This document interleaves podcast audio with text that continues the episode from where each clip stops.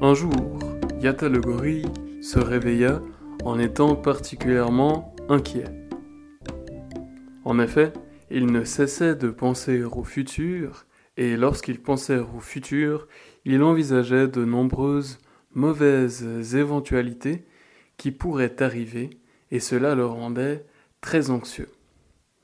Il en venait même à commencer à percevoir des mauvais présages un peu partout autour de lui. Il choisit donc d'aller trouver Macamba le sage, Macamba le singe, afin de lui demander conseil sur la situation pour voir s'il avait raison de percevoir ces mauvais présages et pour comprendre ce qu'il pourrait faire. Il alla donc le trouver, lui expliqua la situation et lui demanda Oh Macamba, qu'est-ce que je peux faire? Alors Macamba lui dit Eh bien, Yata, cela est plutôt simple. La raison pour laquelle tu es aussi anxieux est que tu concentres tes pensées vers le futur. Et le futur est effectivement incertain.